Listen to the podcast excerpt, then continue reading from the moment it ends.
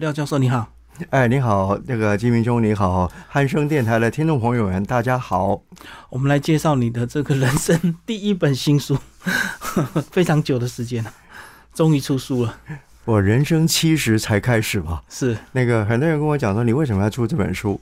我说啊，事实上我也没有想到要出这本书，嗯，因为我常常觉得都很多东西放在心里就好了。是，但后来发现我老爸越来越老啊，然后呢，他已经九十八岁了，嗯然后看他慢慢在失智，然后呢，后来又受到一本一个电影明星寇克·道格拉斯，应该大家都知道，在五零年代、六零年代非常红的一个寇克·道格拉斯，是，他演了一部电影叫《万夫莫敌》。嗯，他到九十二岁的时候，他讲了一句话，叫 “Before I forget”，就是在我忘记之前。那我想说，我们总是人生有很多历程啊，我们应该把它记录下来。然后我也想，好了，我也把它写下来吧。然后为了我老父老爸爸，然后我也想到我哪一天也会失智啊。 那如果你不记下来，后面的不知道怎么样了，你的子孙也不知道了。是，所以我就把写了这本书，然后叫《寻找记忆中的故事》。嗯，所以很多事情就会水到渠成，半推半就就成熟了，对不对？没有错，嗯没有错。老实讲，因为那个我老爸真的一辈子辛苦啊，是因为他抚养四个孩子，然后在大陆还有一个还有一个姐姐。嗯，那他一生当中就在基层里面工作，是他也不是一个有名的人，也不是一个有钱的人。然后我们从小跟着一起吃苦受罪啊。嗯，然后呢，因为他娶了一个台湾太太，我妈妈是台湾人，嗯，但是因为两个相处，但我爸爸的脾气比较怪，他是湖南人，就比较跟人家怪不一样，所以呢，那个他有很多故事哦。我想说，我这一生呢，会跟跟着他一起这个吃苦受罪。我妈很早就在十一岁就离开了，嗯，然后我爸就一起抚养四个小孩子。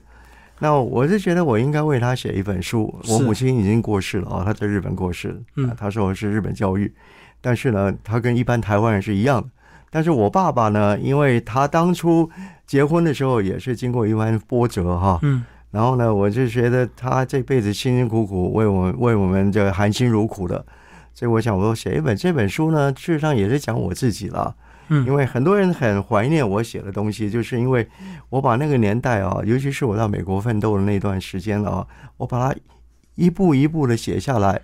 然后我这我嗯教书已经教了三十年了啊，是，然后而且教的是中国语言跟中国历史文化，所以我对中国历史文化非常的了解。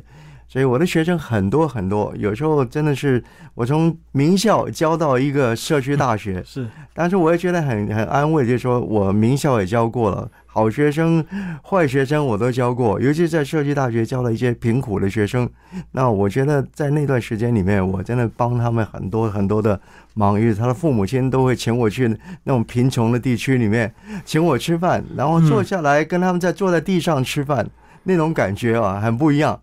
那他们后来我问他你为啥请我吃饭？他说我的儿子因为你变好了。改变了，嗯，对呀、那我想说，我就留在这个学校里面，我就教吧，教到我退休。我刚答应我那些比较顽劣的学生啊，甚至于比较贫穷的学生，我就跟他讲说，老师会一直教到我退休那天。嗯，所以我真的做到了，二十二年就在那个学校里面没有离开，嗯因为很多学名校要要挖我去。很多人就很多我那个学生就跟我讲，老师你应该在名校教，而不应该在在一般社区大学里边教。嗯我说老师喜欢你们，我是因为你你们因为我而改变，我就因为愿意奉献到我退休那一天。嗯，所以那天我退休的时候，哎呀，真的是好多人来欢来欢送我，而且很多人来讲，我们还开了一个 party 啊、本来要请大概五桌吧，结果来了十六桌，就让我非常感动哈、嗯因为我觉得说你在这这些年来三十多年来你在从事教育工作，啊、我那个名校也教过了，现在社区大学也教过了，那别人对我的肯定让我非常非常的安慰哦，在我退休那天，真的好多人来祝贺我。是那，我我就觉得真的很感动，我说我应该要把很多事情慢慢记下来，嗯嗯，所以我曾经在很多地方发表文章，然后像报纸我也发发表过是哦。那我现在就是把我以前写过的东西，把它收集在一本书上面嗯啊。然后呢，很多人就说你不是在写写东西赚稿费，而是你是用你的心在告诉大家你做了什么事情，你在教育上面，在文化上面。哦，尤其在电影方面，是因为我以前你们在访问我，就是关于电影啊、对，当然，事实上我在我这本书后面也写了很多评论，然后电影评论，嗯然后尤其是我经历到李安第一次得到嗯，奥斯卡金像奖的那一刹那之间，我是很感动，一直卧虎藏龙。对，所以我写那篇文章很受欢迎，在报纸上发表过啊。那那个我就觉得这是我们华人之光啊。然后慢慢的看了整个历史的过程，因为我在美国已经四十多年了啊，看的华人在美国慢慢的起来。嗯然后今年，尤其看今年看到奥斯卡金像奖啊，最佳女主角是是我们华人，是，我就觉得很安慰，很安慰。事实上，未来的世纪应该是华人的世纪，所以我写的东西，事实上真的我记录做了很多忠实的记录哦，我把我的感受写下来，而且我我的一般我写的这些影评，事实上我是从心里头来写东西，而且我从不同角度来看东西，嗯，所以我就觉得那个这本书上面所记录的一些东西都非常非常的珍贵啊，尤其是我将来写的一些评论的东西也是一样，因为我不是光从电影的技术上面或电影的这些什么一般人在很尖酸刻薄的谈这本，我是比较带点鼓励啊，嗯，然后把一些好的电影把它介绍出来。老师这个一开场就讲了很多，那我们就先讲那个电影那个部分了。老师，我们先来讲这个，你觉得华人在这个呃世界影坛上越来越重要，是单纯人口比例上的一个问题吗？因为人口越来越多，自然得奖几率就高。其实有时候啊，一个国家的国力很重要。嗯哼，那个，我知道台湾过去也很棒，很棒哦。嗯你看，我们除了像李安这样的人，是，那台湾过去的电影我也都能够谈啊。从最早小时候看的电影，嗯因为我自己讲，我从小就喜欢看电影，因为我妈妈从小就带我去看电影，所以我常常说我在娘胎的时候就已经接触电影了。嗯所以我整个东西东西都是从我看电影的整个经历哦，把它归纳出来，然后写了一些东西。我到了美国还是不忘看电影。我通常礼拜二哦是我电影日，因为礼拜二的电影票票价最日便宜，五块美金，半价啊嗯五块六块就可以看到一部电影，哇，真的很爽。那而且我们家附近离电影院也不远，开车大概我大概五分钟六分钟就到了。所以呢，从小时候我妈妈带我背着去看电影，嗯尤其是台南延平戏院那边是我最常去的。然后后来慢慢的搬到台北来了，那我爸爸在中和那边有一家电影院叫嗯访疗戏院。因为我爸跟他们很熟，所以我去看电影不用花钱，所以真的是那个时候看电影的那种经历哦，真的历历在目啊。我们过去台湾是一个闪闪发光的地方，尤其是我们华人，就是中国人的这个对这个呃焦点在这里。嗯那慢慢的对岸也开始慢慢升提升上来了啊，所以他们现在已经走到国际上。你知道好莱坞里面啊，有不少从对岸过来的，你像张艺谋是大家第一个所所知道的人。对所以我特我特别写到张艺谋的电影啊，对，啊也讲到冯小刚的电影。事实上，我这整个电影的历史过程我都很清楚，因为我也参加过一个电影节啊，嗯我还当当做那个筹备委员。那我我想离开，他们不让我离开，他说你是这个这个家庭的一份子，你不能不能走。嗯所以我常常在在电台上、电视台上，我也常常做做做一些访问啊，那也都作为在谈那个电影。老师，那我们就先从这个你的家庭环境开始讲。你开始讲说，在书里也有提到了，就说你父亲这个把你们四个小孩带大，你妈妈很早就离开，那时候纯粹就是因为一个外省人跟一个本省妇女这样的一个婚姻，造成文化的一些这个磨合嘛。其实老实讲哦，我爸爸跟我妈妈结婚也是被家庭反对。嗯，她一个小女生，台南女中的高一的学生，竟然每天坐火车，然后呢，人家叫她去还帮她还还一本书给一个护车警察，就是这个样子。一上来就再交一本书给我了，给我给我我老爸的时候嗯，就被他们家里人看到了。结果一回家，我我老我老妈回家就被关起来了，因为二二八事件啊，造成本省人跟外省人之间的一些嗯冲突。嗯所以呢，那个年代里面，我妈妈是被反对，后来离家出走对，后来跑去找我老爸算账。结果后来我老爸说：“我收容你吧，就结婚了。嗯嗯，”啊，结了婚以后，我们就住了在很又因为他是基层的，很警察低很低阶的，嗯所以我们就住跟人家好多家庭，五六个家庭住在一起，在一个小一个宿一舍个就小宿舍里面，我甚至还住过那个派出所的牢房。嗯我小的时候，那个时候那个过程真的很有意思。后来到了我一岁那一年啊，嗯一岁的时候，我妈把我抱把我抱回家，因为我那我妈那时候是住在台南新市啊，是乡下了。嗯那我妈妈是很优秀的一个一个一个女孩子啊，结果因为她结跟我爸结婚，跟外省人结婚，所以我一岁之前我是不能够回娘家的。而且我第一次回娘家的时候，我妈说很有意思，她说：“阿公跟你讲说，你只能走后门，不能走前门。”哦，我懂，所以呢，我妈就把我从后门抱回家，是抱回家那个刹那之间，那个老实讲，我那天我阿公啊是一个受日本式教育的，非常非常威严哦。嗯，然后呢，他骑着脚踏车，每天呢穿着短裤啊，那夏天嘛，然后戴个大那个那个塑胶大帽子。嗯，然后第一次看到我的，哎，他喜欢我。嗯，没有想到哎、因为我的我的舅舅跟我阿姨都只相差一岁、两岁、五岁、六岁，嗯，但我们小一从小一起玩的，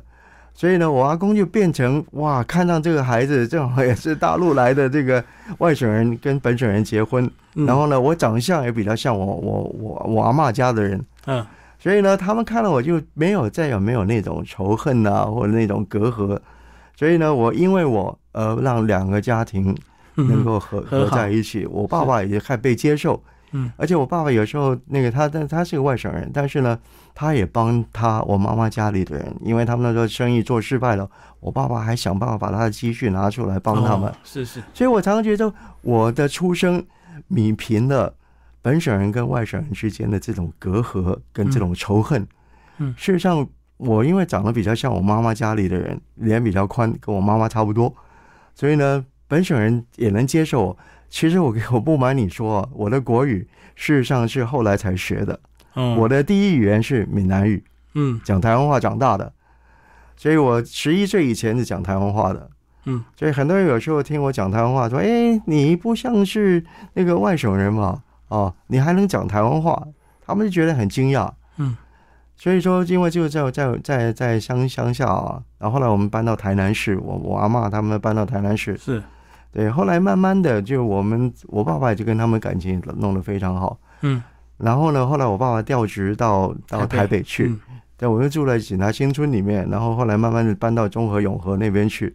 所以那边电影院，事实上我真的是到一直没有脱离过。当然，我妈妈走对我来讲影响也很大，因为老实讲我本来是很会念书了，嗯，就因为我妈妈一走，完蛋了。就自暴自弃嘛，是不是？对，我一你知道我初中、高中念的是台台北最烂的学校，他们打架有名的学校。我一直那时候真的成绩也不好，啊，但是我我因为我爸爸是当警察的，所以我受他影响很深，所以我也蛮守规矩的，很多地方。但是有时候你不得不打架的时候，你还得挺身打他。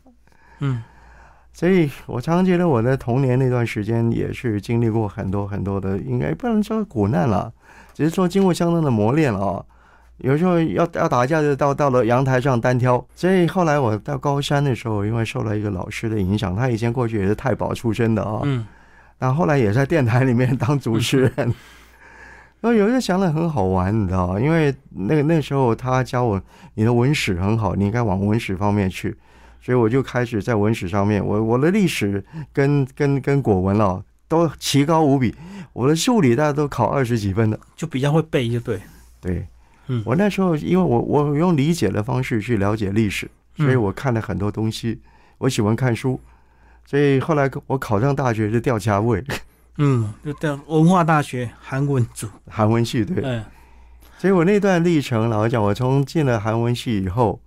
那个我就一路开始走，又当了文化大学的模范生嗯啊，嗯嗯优秀青华冈优秀青年，然后又当了韩文学会的会长，哦，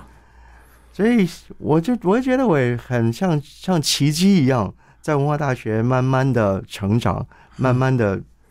茁壮。嗯然后呢，那当时我后来当兵考上狱官了，然后我在我当行政官，然后我在当当兵那段时间快退伍前，我就去考研究所，哎，我也考上了。考上以后，那时候韩文大韩文系的那个呃创办人就是林秋山教授，他现在监察委员也当过国大代表。嗯他那时候很赏识我，他说：“你过来我们韩文系韩文系当助教。”后来我那时候就一面当助教，有了薪水，然后又去念研究所，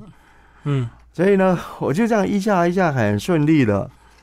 然后一九八零年，我本来我韩文系的那个系主任他给我推推荐到韩国去留学。嗯当初我应该到京城文化院去拿了很很高的奖学金，而且每个月还有薪水。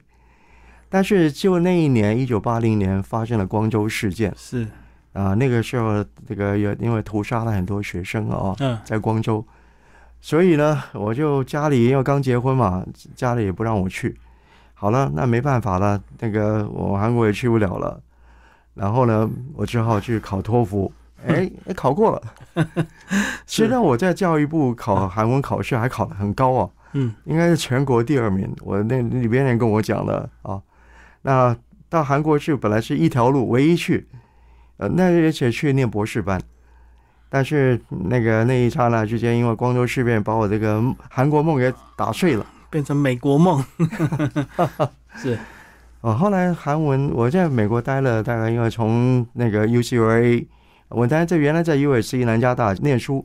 念了一年以后，他们那个指导教授不能不适合我，后来就叫我、他们叫我转学，转到 UCLA 去。对我去 interview，他马上就要我，嗯因为我是国际汉学研究啊、哦那我现在又通又中文，然后又韩文，然后又学日文，是所以我就变成这个汉学方面的这个专家了哦，嗯就在那边磨出来了。其实我那时候本来是念博士班了哦，但是后来因为实在没有办法撑下去，因为那时候 UCLA 念个博士班要十五年的时间，嗯，很多人念到倾家荡产，而且太太都一辈子在打工。后来我念了五年，我就没办法再念下去了，我太太也不能让她去去打工啊，嗯后来我那时候，你知道我以前当在念书的时候，我是晚上送披萨，礼拜六、礼拜天去 Swami，就是我们跳蚤市场去摆摊子。我我我记得最印象最深刻的是，有一次我要去摆摊子，把车子载了一满货，因为我没有定位，因为我的我我根本没有时间没有钱去定位置，所以呢，我就在那边排队，然后排了排呀排，哎，排到我这边说没有了，没有位空位了，就我带了一一车子的货嗯到那边去，完了我在卖一些什么那个那个小东西啊，女孩子的小东西，所以在那边我买带了那么多东西去，又不能卖。我真的很难过，我一家一家的这种生活费都没有了。嗯我干脆在停车场里面，呃，卖牙刷呢，两只两只这样在卖，然后在兜售，嗯像小贩一样在那边兜售。那那时候让我觉得真的很刻骨铭心的说，哎，我这辈子在美国念书呀，什么活我都干。然嗯后以前送披萨我也去做，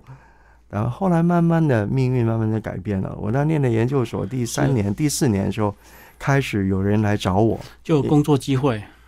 对，还有后来我就开始帮人家配音。嗯，就是帮忙配那些什么广告片啊，要卖到台湾去了，那些那配些中文呢，对啊，用配中文，然后呢，有人帮人家翻译啊，那慢慢的我生活就改善了啊、嗯本来自己还欠了不少债啊，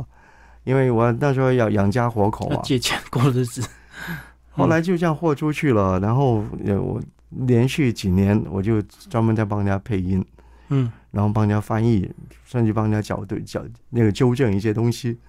所以就慢慢就改善了。后来我本来在一九就是明一九八五，应该是一九八五年八六年，我准备要回台湾了。那时候工他们也台湾也帮我找到工作了，就是那么一刹那之间，那个有个学加州大学尔湾分校，哎，他正好需要一个这个第一个教中文的教师，嗯那我那时候跑去应征了，结果没想到他们录用我，因为那时候我就很高兴，说那时候讲国语的人啊，台湾的人也不是很多，大陆人比较多，是但我没想到他们用了我，所以我就没有回台湾了，就在在美国就待了，一直待下去。后来教了五年书，嗯呃，创了那边的中文系。哦，就命运的一个分水岭，啊本来要回来台湾发展，啊就意外留到现在，所以我常常觉得说，命运总在一刹那之间，而且老实讲你做好人啊，绝对是会得到好报。嗯，你看我在那边五年，我变成是创系的人，系主任，但是也不是系主任，因为嗯那个后来来了个系主任是哦很有关系，很我不讲不讲那个人是谁啊。那个人到了第五五年以后，他就不再任用我，嗯也没有原因。他说我有权利这么做，嗯后来我没办法了，一下子失业了。嗯，那我失业有三年的时间，真的是很辛苦。那个那时候在在一个卖那个优优果店啊，打果汁做三明治，就然打后工呢对，对？事实上也不是，也是我太太娘家的事情，哦把我弄了，蛮蛮那年很凄惨，负债累累。然后呢，孩子两个孩孩子非常小，那我要把他们养大，而且我也希望他们好好念书，嗯，所以我就在外头，嗯我也当导游。然后呢，我也是后来考了房地产之道，又是做房地产，那就经济不景气嘛，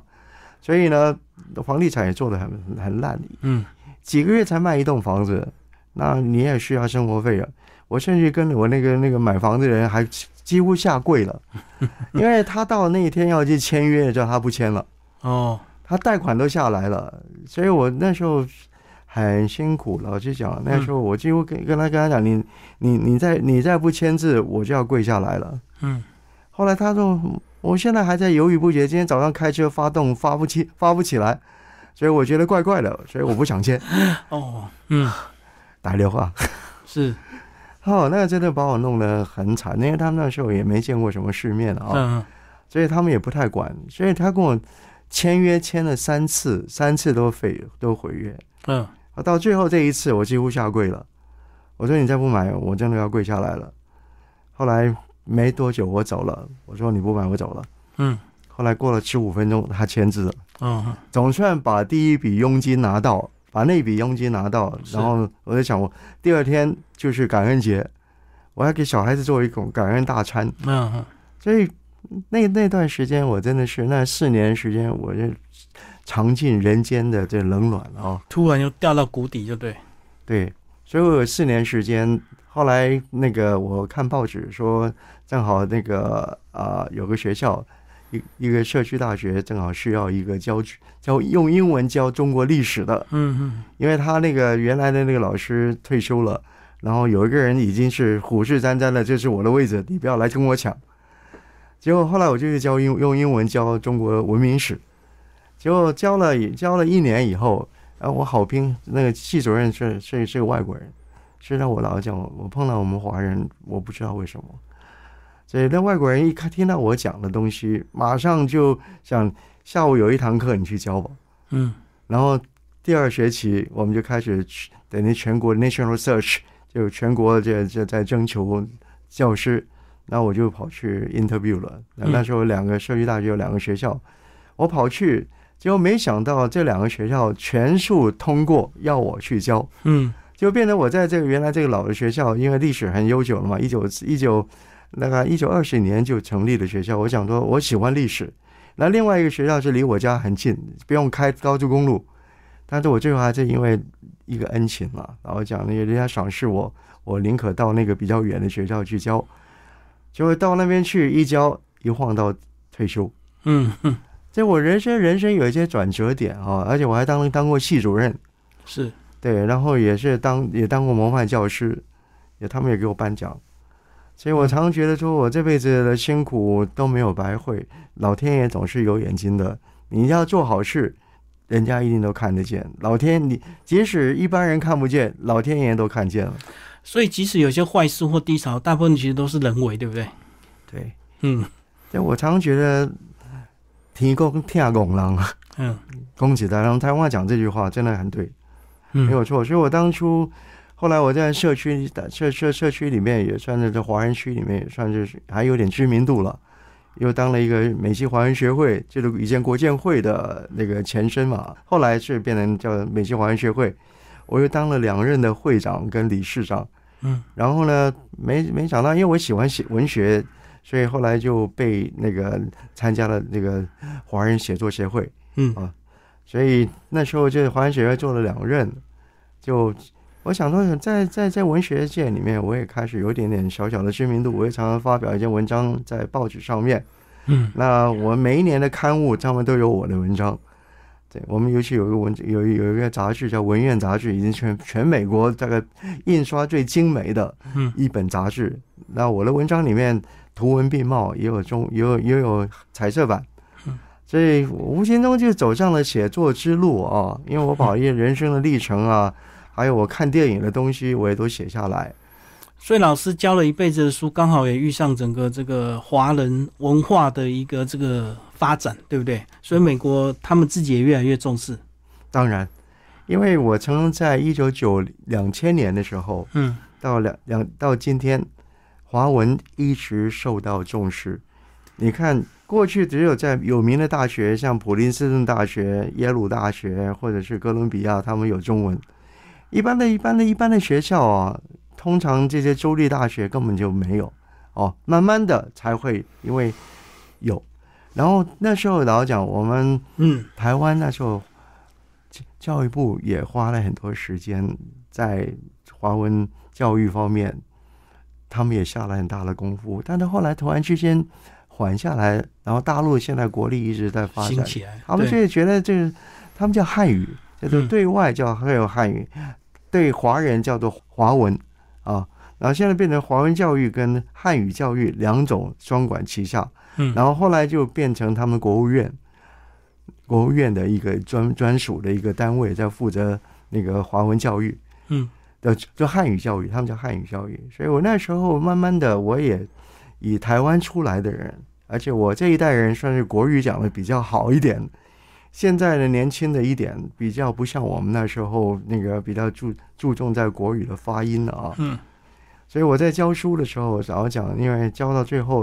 我我他们大陆的那些真的讲的比我在北京来的，我也他说哎你是不是北京人？我说不是，我是台湾人，我讲台湾话长大的，所以我就蛮骄傲骄傲的啊，因为那时候我们推行国语教育，是对我这初中高中的国语教育非常对字正腔圆，严我们格学了很多嗯东西，很严格。那时候我们老师都蛮蛮蛮蛮严的，所以呢，我所以在大陆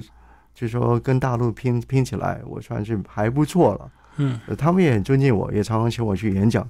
当每一次我去演讲一开口，他们说你是不是北京人？ 然后我说我在台湾行， 我就嗯。用台湾话跟他们讲，然后他们是大哄堂大笑。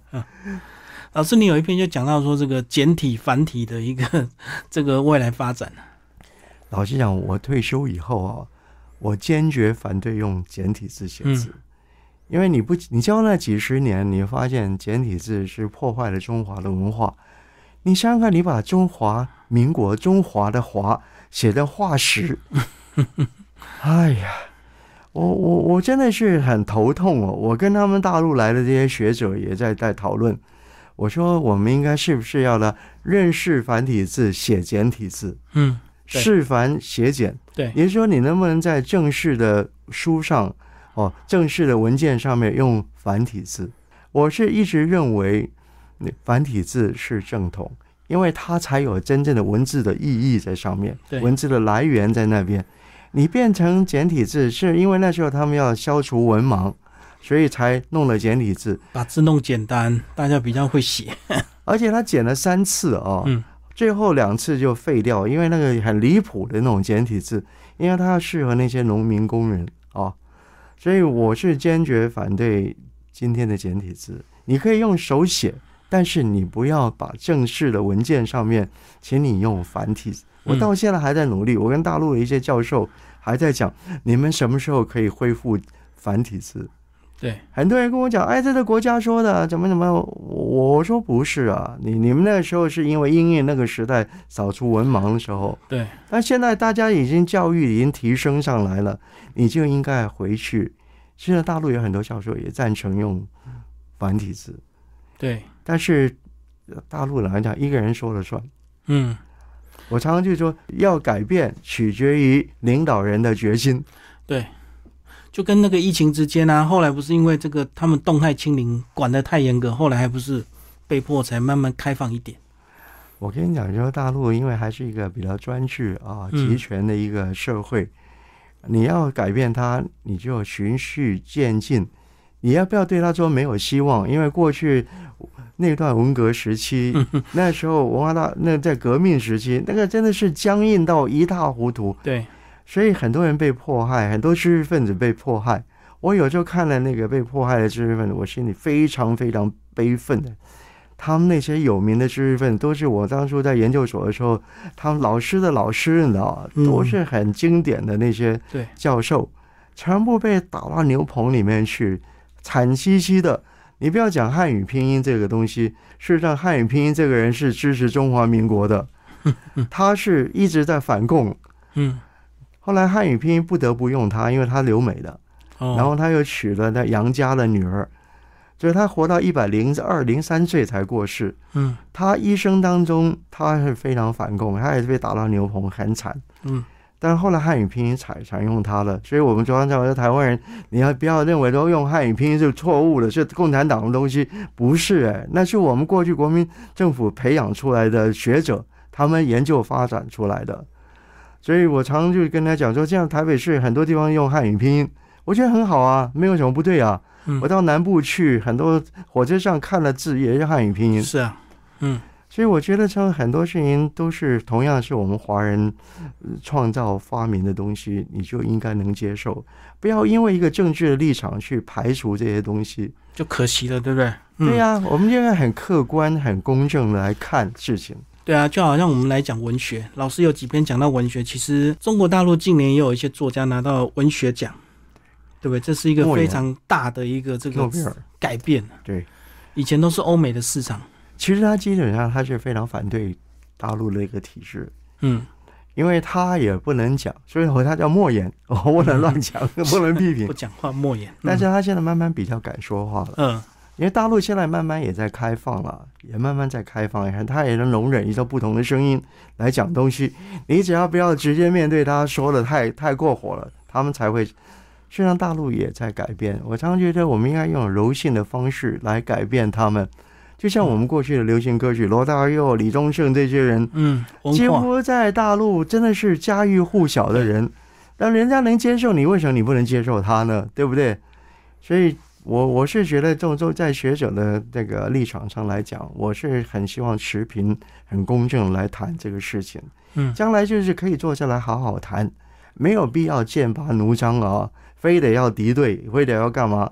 这是我没有办法这个看到、不愿意看见的事情。嗯，那我们从台湾出来的，我们对受的教育，我觉得我蛮骄傲那个年代的人。我常常觉得以以那个年代的人 为为骄傲。尤其是我们的邓丽君，对不 对？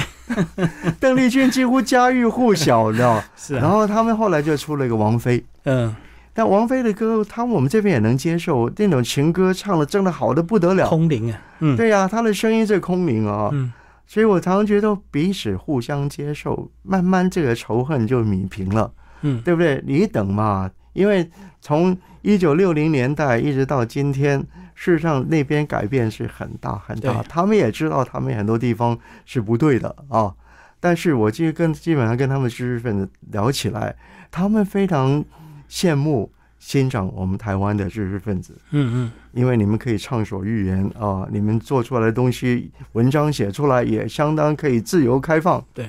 对我相信是说，我以我们的这个软文化慢慢去改变是有希望，而且很有机会。解决不来就让时间去解决，对不对？对呀、没有必要这个两边啊恶言相向，天天啊剑拔弩张的在想。有时候你也想想看，他们在动武的时候，在演习的时候，你有没有想到你说的话是不是对的？嗯，对不对？因为他为什么会惹起他们？因为为过去那个很很多年以前根本没有那个问题嘛，对，嗯对不对？两岸互相交流，慢慢互相了解。我们的人过去看看，他们也过来看看，两边就慢慢就没有这种仇恨了啊，也没有就过去那种恩恩怨怨也都没有了。所以我常常觉得说，台湾的人要拿出你的智慧出来，嗯，你一定要有智慧来解决这个问题。好，我们最后还是提到这个老师的专业电影赏析，在第四篇讲的非常多，尤其是大陆的一些电影，你你也做了一些评论，因为他们是发展太快，对不对？包括你刚刚讲的这个张艺谋啊，什么都已经到了国际级了。而且我跟你说啊，大陆的制片人，因为大陆的尺寸的问题，他们很多人都已经投资在美国电影上面。嗯尤其是我参加中美电影节里边，很多大咖啊，好莱坞的大咖都跟这个电影节结合在一起。而且呢，现在你看美国电影的大片啊，嗯，后面出来的那个字幕哦，你会发现有很多大陆的 制片，大陆的公司在工那上面作人员，对，因为他们这方面他们开放，嗯所以说因为大陆目前为止还不能开放，所以他们就在海外投资。嗯海外投资，因为这几年因为疫情的关系哦，就因为中美电影节停办了几次，然后最近又开始了，去年十一月开始有一些跟大陆的交流就出现了。那我在这个情况里面，我就发现，就是说，大陆的电影不容忽视，人家拍出来是有格局、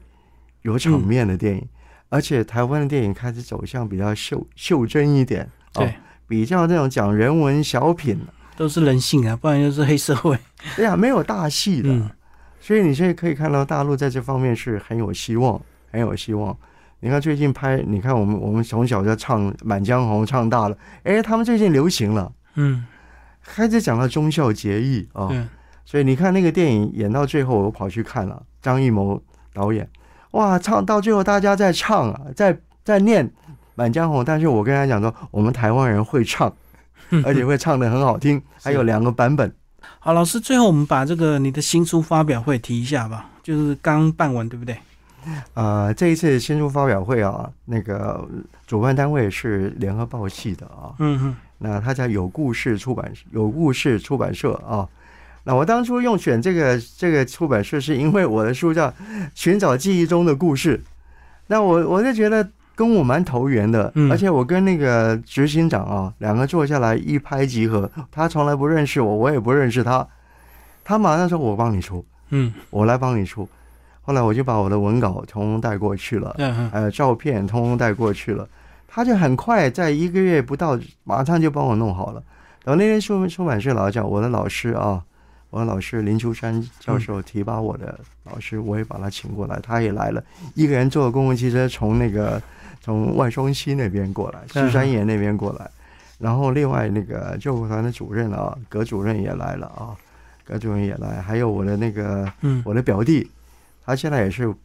位居要职了，在在新北市啊，我不讲他的身份了啊。嗯，我的表弟也来了。然后呢，另外就是实实践校友会，我太太实践的，所以他们这次参加校友年会，他们一群人中午吃过饭，到下午就过来了。嗯，所以我这很令我感动。还有我一些几十年的老同学啊，我在以前都是四五十年的老同学，五十年了，老同学也都来参加了，呃，呼朋引伴来了一些人。然后，当然我，我我太太家里的人，他们的亲戚也过来了，嗯坐了轮椅过来啊，哦，让我很感，而且没有告诉我他们要来，是，啊就一突然出现坐轮椅出现了，我真的看了以后，我真的眼眶都要开始红了。嗯嗯，啊，所以我觉得这这次新书发表会对我这本书大家的这种这个关注啊，而且非常关心我的东我的这一生的事情。事实上，这本书我的第一页是献给我老爸，嗯，对，因为他从小寒寒心我，我母亲已经过世了，我母嗯亲七十四岁就过世了，所以呢，我我老爸帮我们抚养长大，所以我嗯就觉得我应该给他，因为他现在已经在失智了，已经失嗯智了，是，所以我想说这本书献给他。所以他已经有点不认得你就对了，他早上叫我名 字，下午叫我兄弟，我有点嗯们错乱的。我们成为兄弟是不容易的事情。是啊，是啊。啊，老师，最后三个推荐人呢、这个帮你写中文推荐还是提一下？啊、我上面有三个非常重要的推荐人，吴忠锦先生，他是北美华文作家协会的会长，是前一任的。嗯，那这这个月到二十九号那天，那个新的会长叫尤鹏丹，嗯，在第三个，他现在是新任全美华文作家协会的会长。，嗯，他也帮我写了推荐。那中间这个人叫洪文庆啊，是他是我那个学弟，嗯他是一个诗人，他也得过时报文学奖的啊。那个他帮我写，因为我一直很长久以来都跟他联系，我回台湾都会来找他，都会看他住在关渡，他也帮我写了一个。他以前《国家地理》杂志，台湾的《国家地理》杂志嗯是他主编，他是总编辑。嗯所以呢，我也请他帮我写推荐，但是他最了解我，所以他这边篇幅稍微写的比较多一点，但是他因为他对我的了解很深，所嗯，以他写下来。所以这三个人实际上都跟我很熟悉的人，因为熟悉我的人才会写这些东西，了解我。所以我也不想找一个不相干的名人来给你写个东西，他也不认识你，也不了解你。写不到位啊，嗯对对，他写的很非常到位，而且写的非常感动，令人感动。他说我没有想到你的东西写的这么好，他还一篇一篇读，呃，读的非常详细。书风还是要提一下，这个 两个算是老鹰吗？有点像人生飞鸿雪泥，是不是那种感觉？我哦我跟你讲，我这个封面啊，事实上设计是我设计的，嗯因为这个照片我拍的，哦，哼我在我们那边有一个城市叫哈宣大海，有一个公园叫沙巴老，叫香，我们叫香巴老公园。我们有一次践行走到那边山上，然后往南边一看，哎，我看到两只老鹰在上面飞。然后那那那那个时候是是春天之前的冬天啊，嗯，蛮冷的，所以那时候看到那个上面还还有满满满雪满满的雪。今年的雪更厉害了，已经是白头了，现在还看得到一点那个嗯，哦绿的东西啊、是所以我拍这张照片是那一刹那之间，我抓到了记忆。啊是，然后呢，旁边这个那个书法，有人说很像胡适写的东西。那个我的一个好朋友，他看了这个第一眼就说：“胡适帮你写字啊。” 我说：“老实讲，这是一个书法家帮我写的，是，叫鲁安啊。哦，那他写的这个字跟一般的那个字体不太一样。那后来人家就把它跟胡适把它对上嘴了，哦，就发现，嘿，你那个字看起来有点三十年代、四十年代的那个味道嗯，啊、所以我常觉得我这个封面，很多人说我只要买封面我就已经很值得了。对，那字漂亮，然后照片也很精美。对好，谢谢。